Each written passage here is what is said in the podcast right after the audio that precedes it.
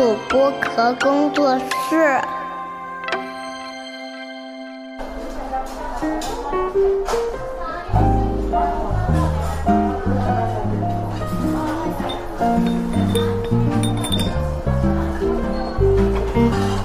童春节的正常生活。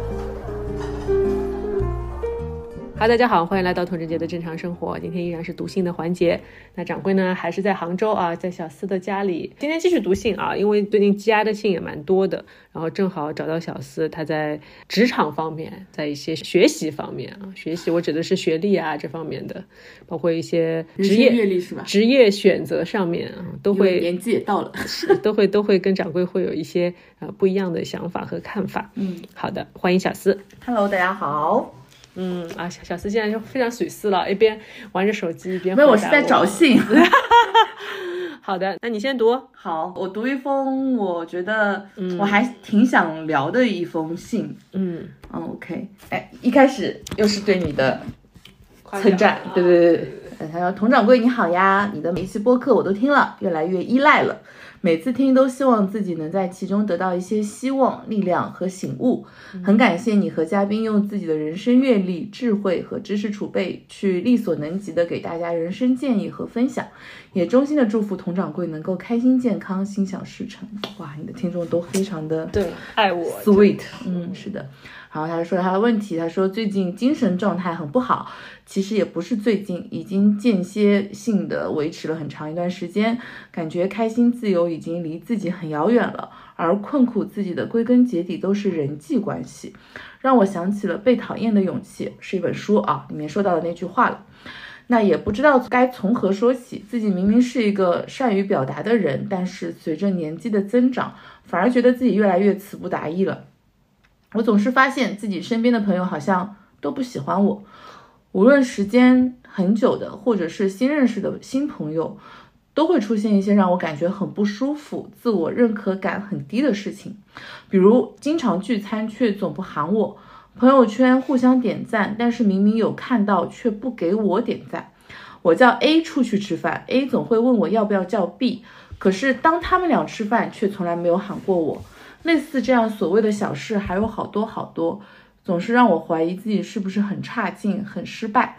好像越来越没有朋友了。原来知心朋友跟知心爱人一样难。这几年因为很糟糕的感情经历和各方面的焦虑，曾经患过抑郁症，吃药吃了一年。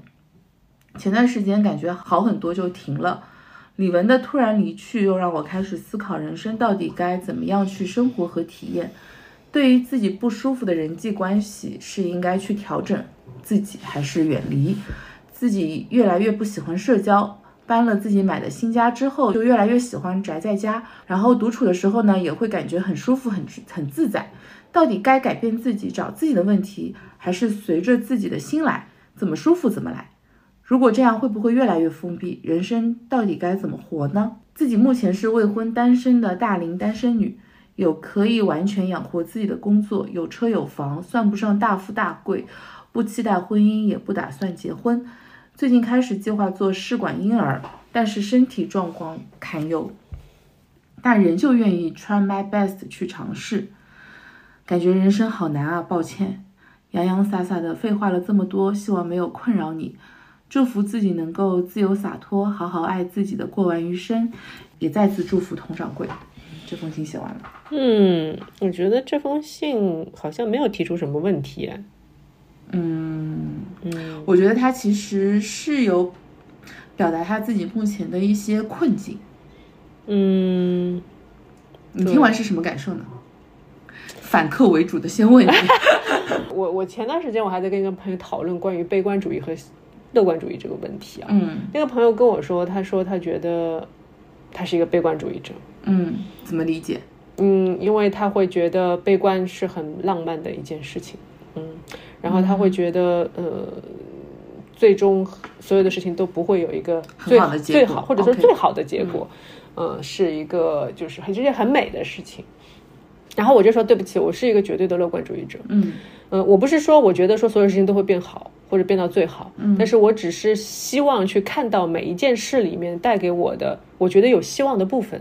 就是这个有希望的部分让我觉得人生是永远可以往前或者往上走的，甚至于呃，哪怕是你在生活中的一点点的小确幸和小幸福，嗯。对我来说都是乐观的一种体现，因为你有一双发现他的眼睛，嗯。嗯，然后我觉得，其实我这封信读到最后，我看到他说说到那一段，说目前是有车有房，嗯。然后也有很多，嗯，说不期待结婚，也不打算结婚，那说明他已经想得很清楚的。然后最近虽然尝试就是做试管婴儿，身体不好，但是他已经有有一些决定了，嗯就是，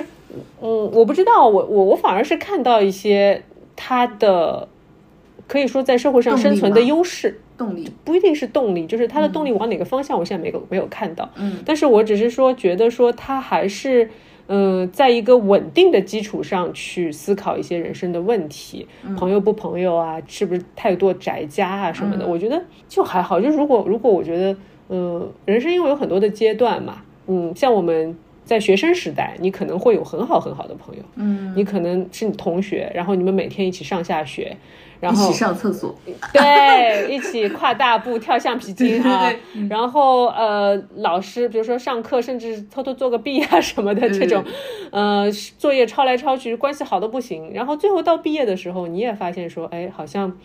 确实有段时间见不到这个朋友会很难受，但是。你又会认识新的同学，嗯，然后新的或者说你去上班了，你有同事，你有上司，你有邻居之类的，就是你会不停的用一种关系去替代另一种关系，嗯，可能慢慢的你会发现，你渐渐的不需要一些关系了。但是如果你真的觉得这些关系没有，你自己反而更舒服的话，其实这并不构成某一种的困扰啊。对我或来说，者是说某一种问题，对，不不是问题啊，这是你人生的一个阶段。就是说你在这个阶段的时候，你觉得这些关系如果带不给你任何情绪上的价值，或者说更加实际一点的，说经济上的帮助，或者是工作上的帮助的时候，那可能就是你就是不需要这些关系，或者说你的工作也不需要这些关系。因为可能我的工作我是没有办法不跟人接触的，嗯啊，但是如果你的工作可以做到不跟人接触，但是你同时也也比较舒服的话，那为什么去去去思考这是一个问题或者干嘛？还是说你要未雨绸缪的筹备，就是储存一些关系，说为你将来的一些、呃生活或者工作做准备呢？我说这我觉得这大可不必吧，因为我们现在其实虽然说交到。呃，很深厚友谊的瞬间达到深厚友谊的朋友会有点难，但是你要去认识一些人，还是很容易做到的，对吧？所以我觉得就还好。嗯嗯我不知道你怎么想，因为我我知我知道你想念这封信，更多的是因为他提到了最呃这本书嘛，对吧？被讨厌的勇气。呃，这是一方面，另外一方面，其实我有看到他说他应该是有被确诊是抑郁症嘛，所以他他说他有服药一段时间，然后呃，我为什么会想读这封信，是因为我觉得这里面其实是有我想谈的几个问题啊。第一个是说，你刚刚有讲到一个有有的人是悲观的，有的人是乐观主义的，其实是大家看待世界的一个角度，或者说大家看待世界的一个模式的一个部分。嗯、那可能在他的世界里面，他看很多问题，他都是属于。消极的，或者他会往不好的方向，但是这种不好的方向有时候是对自己的一种安全线，你理不理解我讲的？就是我先把这件事情设想的很坏，我先把这件事情的结果坏的结果变成一种呃很浪漫化的事情，嗯能让我更能接受一些不好的结果。嗯，我我的手背范围比较大。对，所以我我我我刚刚是这个，但我觉得这个这个听众他有的一个点是说，他有提到《被讨厌的勇气》这本书，但是我觉得，哎，你读了这本书，你为什么还有后面那么那么多些问题是让我觉得这本书里面可能你他就是关于阿德勒的，因为这本书是基于阿德勒理论写的一本书嘛，所以它其实里面谈到的一个核心的理论叫做课题分离。嗯这个课题分离指的是说，很多时候我们在处理一些问题和处理一些关系的时候，我们会模糊到底是我自己的问题还是别人的问题，是我自己关注的课题还是别人关注的课题。有时候我们会把别人的课题牵扯到自己身上，比如说他说，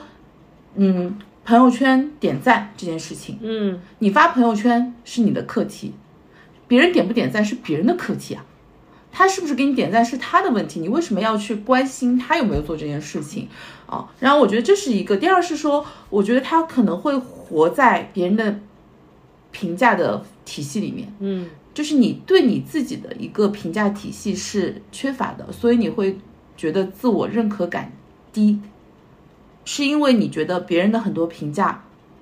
决定了你的评价。别人给你点赞，你会觉得别人很喜欢我，别人想跟我交往；别人不给我点赞，代表别人不喜欢我，不认可我。如果我是一个有自己评价体系的，我发朋友圈完全是因为我自己想发，我自己高兴我就发了，点不点赞无所谓的时候，你就不会去为这些事情感到困扰嘛。所以我觉得这是一个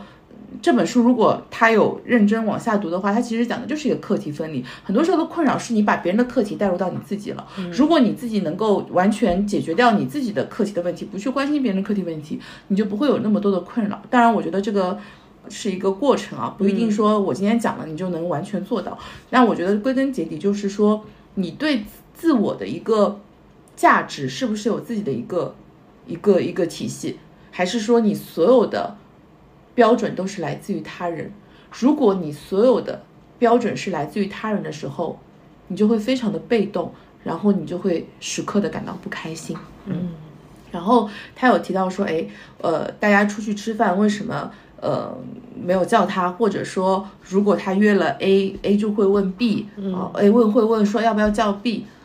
嗯，我可以，我可以带入 B 来回答一下这个问题啊，就是对，如果一个人他，如果你确诊是有抑郁的，说明，嗯，可能是你是一个能量会比较低的人，就是可能对很多事情会能量很低，嗯，哦，那这个能量低。的这个情况其实是会影响周边人的情绪的。嗯，哦，我明白你的意思了。对，如果但是我觉得 B 他一定是不想伤害你，他一定是会把你很重视的。但是他本身，他每个人当然也要考虑到自己的能量，他可能会担心说，哎，我跟你单独吃饭，我是不是能 handle 住你的你的一些情绪，你的一些低能量？我是不是要叫就是这个 A，我是不是要叫一个 B 一起加入？这样的话，我们三个人会不会好一些？所以我觉得他不是说因为不想跟你吃饭，所以才问说要不要叫 B，而是说他。maybe 他是会觉得说，我可能没有办法一个人 handle 住跟你单独相处的这种能量很低的状况，我觉得叫第三个人可能会更好一些。嗯，哦，这个也是有可能，就是带入 B 的一种思维，因为我觉得我也遇到过能量很低的人，呃，当然我是本身一个是一个高能量的人，我有时候可以说输出很大的高能量，但是其实你在不断的吸收另外一个人低能量的时候，你也需要有一些。休息和一些一些对，就是我觉得这个是这一点，所以我觉得核心就是第一是说你你还是要对自己有一个自我价值的一个评判的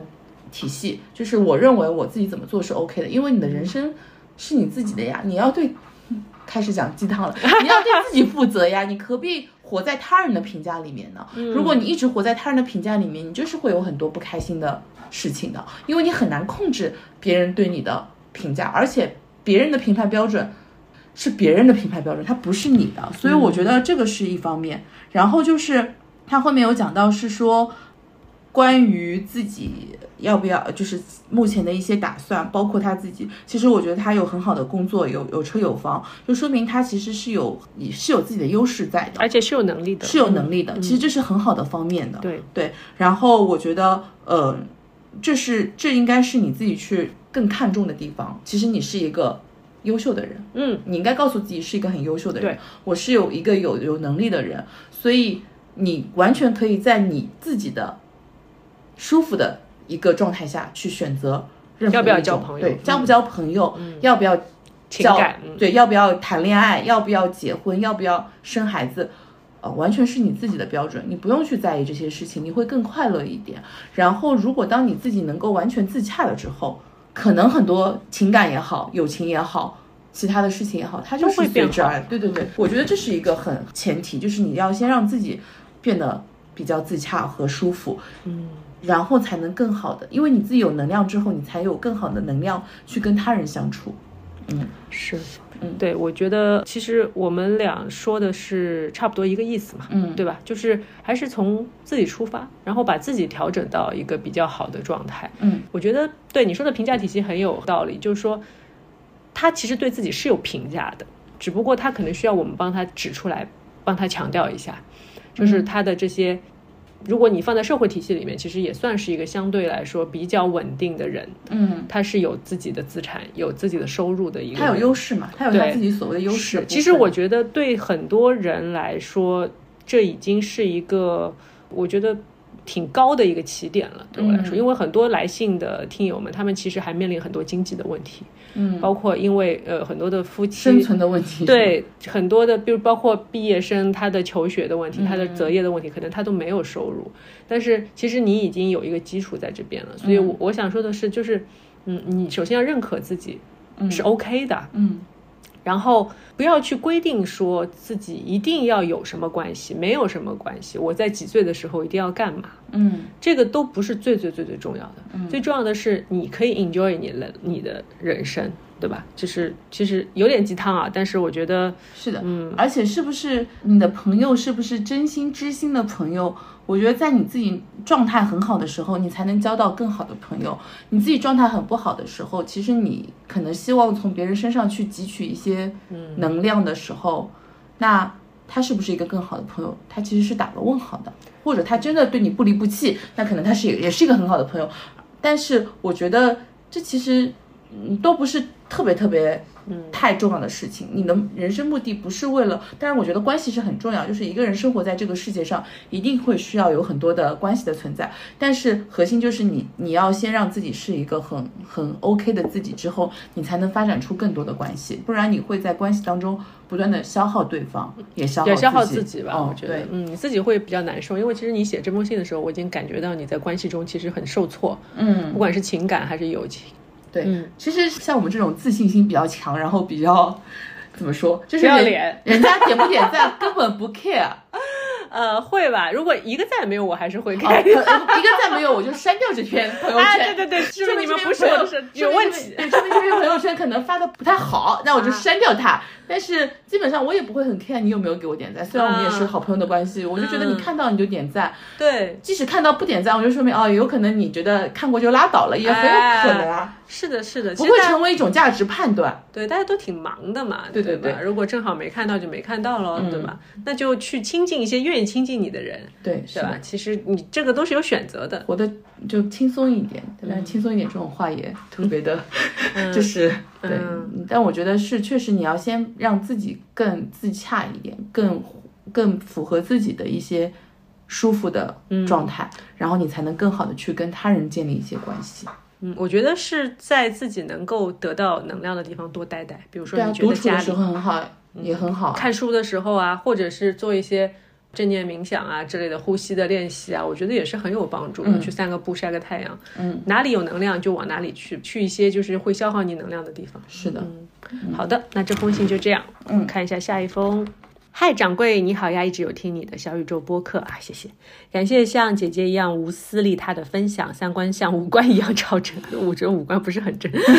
五官很正了，好吧？比如对感情、对男人的处理方式、对理财的观点。最近发现了你的小红书，一边做饭一边听了你的分享，跟着学习刮脸中，我也有一直健身，一起加油呀！嗯，好的好的，刮脸好像就是那个刮痧的啊。嗯，然后冒昧问一下你一个思索良久的问题，关于选择。我是一家 M N C MNC 的产品经理啊，制药领域，大学也是药学专业，毕业以后工作也算是踩了狗屎运，升职加薪蛮快的。今年三十二岁了，仍然心心念念着新闻艺术的梦想，从小就想做一名记者、媒体人。我热爱文学、历史、艺术写作。诚然，目前的工作也需要一些审美、沟通、组织能力，可还是有热爱的冲动和一种直觉，想要再尽力抓住儿时的梦想。请教您，跨行到新闻艺术领域的话，需要什么作为敲门砖呢？怎么迈出第一步比较正确呢？第一步或许总是最难的吧。我也想过脱产去国外的艺术院校学习，英语成绩应该没有问题。您觉得可行吗？有什么合适的学校推荐吗？我喜欢冒险，心理也很强大。恭请指教，万谢姐姐。您和团队的时间，很喜欢真实可爱没包袱的掌柜，也借此感谢陪伴成长。哇，好感动！今天的信就是念的我，就是我的不好意思你们是来治愈我的吧？你们不是？不是来问你问题的是吗？哎，我觉得大家都非常的礼貌和客气，是的就是在向你提出一个问题之前，首先会表达对你的先夸夸我，我觉得对，嗯，对的，好的，谢谢谢谢。然后嗯，对，小思你要先说吗？然后呃我先说吧，嗯。我看到这封信，我是非常为这位妹妹，应该是妹妹啊，因为她现在三十二岁嘛，比我小，是非常为这位妹妹感到高兴的。就是她其实是非常，她能够非常清楚的自己知道自己喜欢什么，以及有自己的一些追求，我觉得这件事情是非常非常好以及难得的。因为其实我们之前看了很多封来信，很多人的困扰是不太知道自己想要什么，或不太自己知道想要追求什么。但当一个人是有这么明确的追求的时候，我觉得这是一个非常值得开心的事情。这也是为什么我会说，哎，这封信我们可以聊一下。那至于怎么去做一些具体的选择，我觉得这个其实现在的互联网啊，不管是呃小红书也好，或者说其他的一些社交媒体上也好，一定是会有很多相关的博主或者相关的过来人，他们会提供很多经验的分享。我觉得可以去。这个部分就是比较有明确性的去，呃，去去找一些，比如说，嗯，在新闻啊、艺术领域当中，他们在这个专业当中会比较有有经验的人的一些分享，也可以看看他们的一些一些一些推荐和一些一些建议。嗯，肯定比我们俩提出一些专业方面的建议来的 更直接或者更有效一点。但是我觉得这一个他的就是这一种想法是特别特别好的，我甚至很羡慕。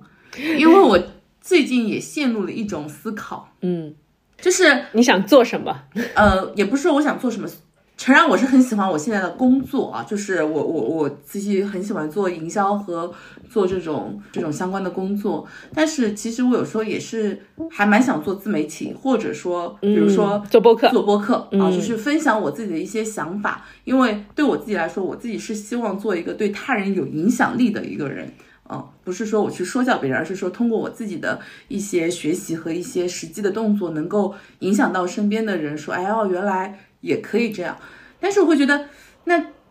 如果做这样的事情，赚不赚钱呢？嗯，啊，这个其实会有一个很现实的考虑，就是我觉得我还可能还没有那么大的勇气去真的脱产去做一些事情，这个我会有时候会困扰我。但是我觉得，如果像这位，嗯。听众他的这个想法，他其实而且他其实已经有一些实际的计划，就比如说他说想找一份工作也好，或者说去国外读书也好，而且他也有这样能力的话，我觉得那就去做。我可能也会受到你的一些影响，说，哎，也许我也可以先去尝试做一些自己觉得真正对自己想要感觉人生有意义或者生命有意义的事情。我念小四要开播客了吗？啊，嗯，那现在目前我我这个人其实。有时候也会想说，哎呀，我看了没人听，我就可能就很难坚持，你知道吗？我可以帮你引流，然后谢谢你，而且你可以上我的节目引流。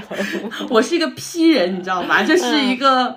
没有实际计划，就是想到哪里做哪里。但是我觉得他这封信会让我觉得，哎，他执行力还蛮强。嗯，而且我觉得三十二岁完全没有问题。嗯，很年轻啊，对比我们都年轻，年轻很多。嗯嗯，我是觉得说，我会比较想喜喜喜欢问一些实际的问题啊，因为嗯，这位听友他也没有讲他现在有多少钱，但是他也不会告诉我多少钱。但是我想说有一个标准，比如说，呃，你有没有，比如说，如果你十二个月或者十八个月。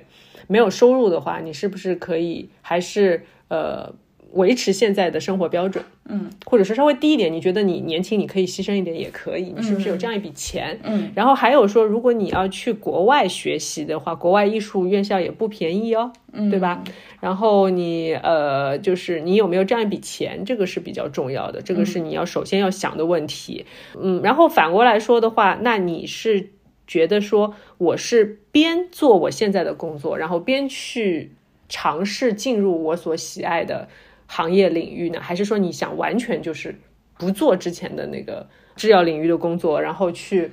直接的去我去 jump 到一个可能另外一个对你来说比较陌生，但是你也感兴趣的领域？嗯，因为老实说，我觉得啊，新闻领域的话，我们其实呃，如果你讲是一个比较正规的新闻的。这样一个行业的话，不管你是做新闻主播也好，或者说你做记者也好，其实你还蛮缺很多经验需要学的东西的，对吧？包括就是，其实我认识很多的主播级的人物，包括当然，新闻主播他本身是要有做片子、编片子、做记者的能力的。嗯，然后这些能力从哪里来？其实他也有很多的基本功需要你去学习的。嗯嗯，所以我不知道你指的新闻领域的话，到底是哪种新闻的领域啊？嗯，因为其实你如果反过来说，如果只是社会新闻的话，那我们其实每个人都是一个记者，嗯，每个人都是一个主播，你完全可以开自己的频道或者自媒体。对，自媒体，你你在 B 站也好，你在抖音也好，对吧？视频都可以。那甚至于，呃，其实我认识的很多，比如说樊亦茹，她就是从从，对吧？就是他反而是从正规的新闻领域，新闻领域，他是第一财经日报的嘛，嗯，然后第一财经日报记者，然后他开始做自己的博客，然后也涉及一些，比如说像东亚观察局啊，是比较偏政治的，然后政经类的，然后呃那个警护端又是偏文化类的。其实其实我感觉你做个反义乳就够了。在做樊亦茹赚钱吗？啊啊，并不怎么。但是但是很实现自己的理想啦。对对，他就是很开心嘛，就是做这件事情很开心，很开心，实现一些自我价值，我觉得也很好。但是如果我觉得你如果只是想做樊亦茹的话，其实你都没有必必要辞职。对，因为你不需要 handle 五六档节目嘛，你只要有一档自己的就可以了。可以先从一个自媒体尝试起来做。对，我觉得是。但是我觉得艺术方面的学习呢，确实它需要眼睛不停的去看。就是说，你可能甚至你都不需要去艺术学校学什么，但是你需要去看各种的博物馆，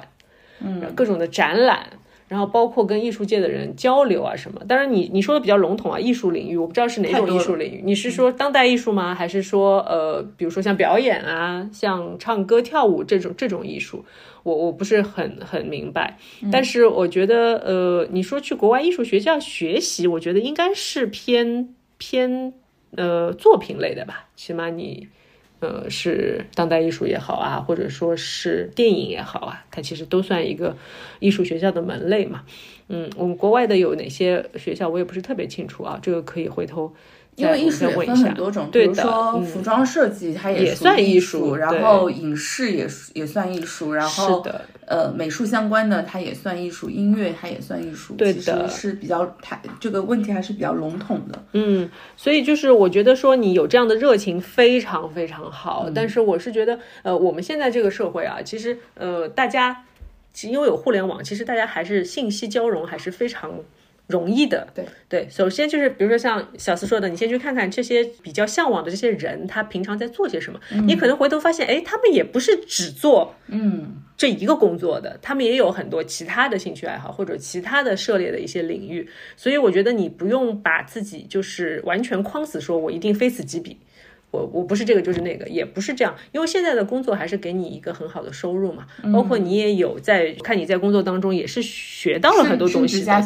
你也会需要一些审美、沟通、组织能力，对吧？其实这种能力是恒定的，就是你在任何的行业你都是需要的。嗯，那如果你去一个画廊工作，你也会需要这些东西。嗯，然后你会发现哦，原来他们底层逻辑都是差不多的。嗯，所以说呃，就是有些行业呢，不是表面看上去的说光鲜亮丽吧，就可能是你你以为的他的那个样子。你如果更多的去去真的是对吧？撸起袖子去真的去干这件事情的时候，你再去判断你到底喜不喜欢、适不适合啊？那这样的话呢，就可以先在保证自己的收入不受到影响的情况下。而且我觉得制药行业它也是一个比较看重呃资历的一个行业嘛，对吧？如果你嗯，少了这几年，或者你还想再回来，可能就会比较难。所以我们还是啊，因为我们今天年纪比较大，所以 走的都是一个非常理性的人，都是比较安全的路线。很理性。哎，我可以分享一个我今年的一一个经验啊，就是或者说一个经经历吧，就是嗯，我在今年年初的时候，我我自己属于我每一年都想给自己学一门新的技术的人，或者说技能的人。嗯，去年我是学了跳舞，就是。跳尊吧，然后呢，我当时想的是说，哎，如果我可以，因为我很喜欢跳尊吧，很喜欢上课，然后我想说，如果有一天我能成为尊吧教练，也许未来可以多一门生存技能。然后呢，我就开始不断的学习跳舞，然后也使自己能够 qualify 的一个尊吧教练。虽然最终没有真的去落地成为一个教练，但是我觉得这件事情很让我开心啊，这是我去年做的一件事情。然后我今年因为个人的一些。遇到的一些生命的挑战，或者是说关系的挑战，然后我就想说，我其实是想学一些心理学相关的一些知识。然后呢，呃，是不是要成为心理咨询师？它可能是个结果，它不是我一个目的。所以我呃，开始我也是先从小红书上面去找了一些半道出家学心理咨询的人的一些分享啊，然后包括他们会对这个心理咨询师要成为心理咨询师，你可能会先需要付出非常多的时间啊，可能会要需要一个三四年甚至更久的时间去进行一个学习，然后你可能要需需要更多的资金去投入，因为学习心理咨询它的投入的。课程的费用非常多，包括流派很多，你可能要一个个去学不同的流派，然后以及你学了之后，你还要需要实践，你要有积累你的咨询时长等等等等等等。然后我先在小红书或者 B 站上面看到了这一些大家的分享的内容之后，我又开始去学习了一个心理学的课程，系统的进行了一些学习。然后在这个过程当中，我当然也没有放弃本职工作啊。然后我就会发现，哦，对这个事情有一定的兴趣爱好，以及他对我虽然目前还没有办法成为一个心理咨询师，他至少对我目前的其他的一些生活上是有帮助的。然后呢，我又开始更深的去学了一些各种。精准的，就是各种单独流派的一些课程，然后我就在想说，那未来我可能会需要再积累一些实际的咨询时长，我也许以后可以成为一个心理咨询师。那我觉得在这个过程当中，我其实也实现了我自己的一些嗯追求啊。虽然目前它不能给我带来实际的收入，但是啊，甚至我在倒贴我的钱 在学这些东西，但是我觉得也很开心，嗯。所以我觉得这个里面就是刚刚像掌柜讲的，就是说，因为掌柜是个非常理性思维的人，他会考虑很多现实的问题。那我觉得这也是一个可以考虑的部分。但是我觉得人有自己的追求这件事情是很好的，因为它能够帮你不断的去拓宽你的认知世界的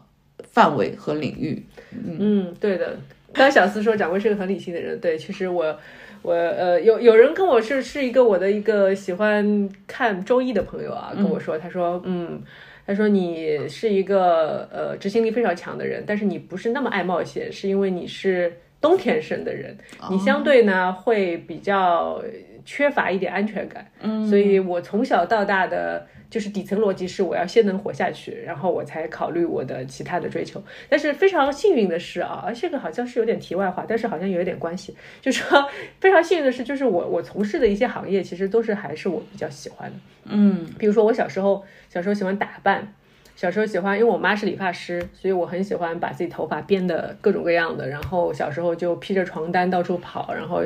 呃，然后再长大一点，就拿我妈妈的化妆品啊，各种画呀，然后看各种杂志。那时候有什么织毛衣的杂志，什么做衣服的杂志，然后化妆的杂志，我都看得非常非常仔细。所以呢，就是呃，从小就埋下了一颗爱美的种子吧。然后，所以当就是做模特的机会在我眼前的时候，我就一下子就抓住了，就就觉得说我好像。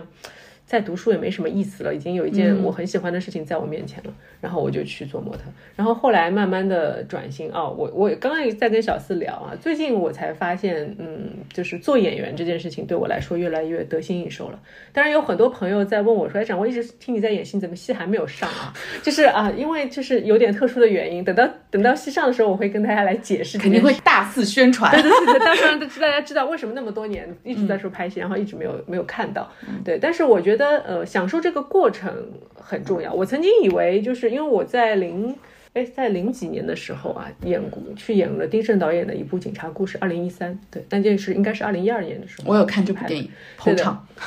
但是戏份很少，然后甚至是用了配音的，因为他们觉得我的声音跟那个角色不是特别合适。然后呢，你就会，even 那时候演的没有那么好，even 那时候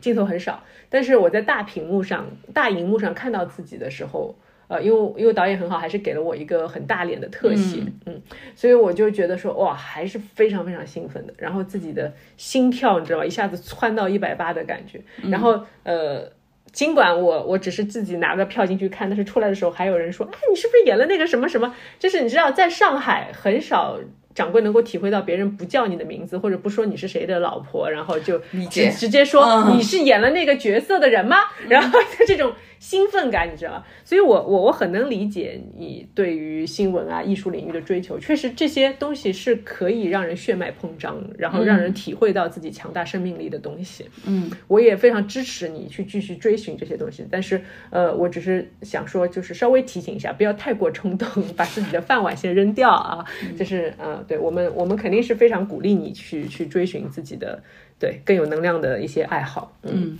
好的，加油！加油加油！好的，那我们今天的读信就到这里啊。然后我们本来还有几封信啊，然后下次我觉得我再来杭州或者小司回上海的时候，我们可以再继续聊。我们稍微留个尾巴。然后呢，也希望啊更多的朋友给我们写信，然后不管是开心的事情、不开心的事情啊，然后不不开心也没有开心也可以。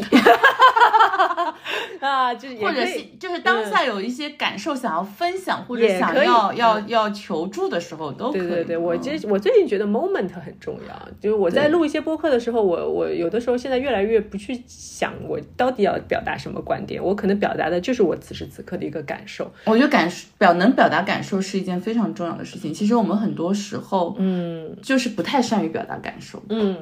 或者会觉得表达感受这件事情很无意义。呃，但是我觉得，嗯，这点我我觉得感受真的非常非常重要，而且，嗯但是我觉得这种感受是说它不是非常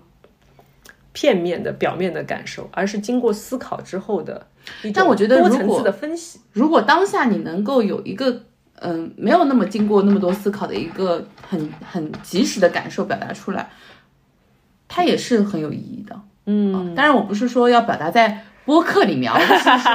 比如说你你跟你身边比较好的朋友啊，嗯或者说是你的对象啊，或者是你的父母啊，嗯就是如果你能够有一些事情你很想表达你的感受的时候，我觉得就是要去表达的，因为很多时候我们会觉得我我表达这个感受会不会对别人产生一些困扰？你也好像这个事情有用吗？嗯，就很多时候我们会被有没有用这件事情困扰，好像观点是有用的，可是感受好像很没有用。但我觉得嗯不是觉觉得不是的，而是你能够表达感受这件事情其实非常重要。很多人有时候会有抑郁的情绪，或者会有不好的负面的情绪产生，就是因为很长时间都不太嗯善于去表达自己当下的感受。嗯，我觉得，呃，你要相信自己是，首先你要相信自己是可以表达感受的，你是有这个权利的。嗯，然后第二，你要相信，嗯、你可以去表达的这个人，这个受你表达的人，他一定是你信任的，他是、一定是你非常亲密的人。嗯，那你要相信他，他是感同身受，或者是他愿意听你的。对，他是可以帮你去，如果他觉得你的感受跟他的。比如说他说的一些话、做的事啊，并不匹配的时候，他会跟你好好的解释为什么会是这样，然后你慢慢的你就会消解掉一些东西，慢慢的你的表达的。你的表达感受的这个渠道会变得越来越通畅，然后呢，你也会觉得说，你不会以这个事情为羞耻或者担心或者焦虑啊，一直有些话说不出口，因为你得到的是一个正向的反馈的时候，你就不会担心这个事情了。对，是的，对，所以我觉得小四这点提的非常的好啊。小四也是在，毕竟是学了心理学的女人，毕竟一直在不断的想要表达感受的人。嗯，非常好，非常好，嗯。然后呃，感谢大家的来信啊，希望还是多多写信。那我们今天的正常生活就到这里啦，拜拜。拜拜。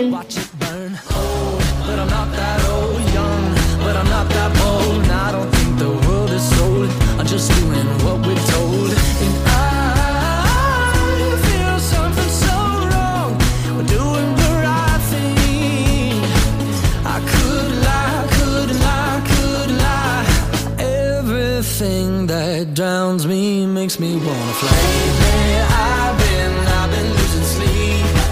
dreaming about the things that we could be. Baby, I've been, I've been praying hard, said no more counting.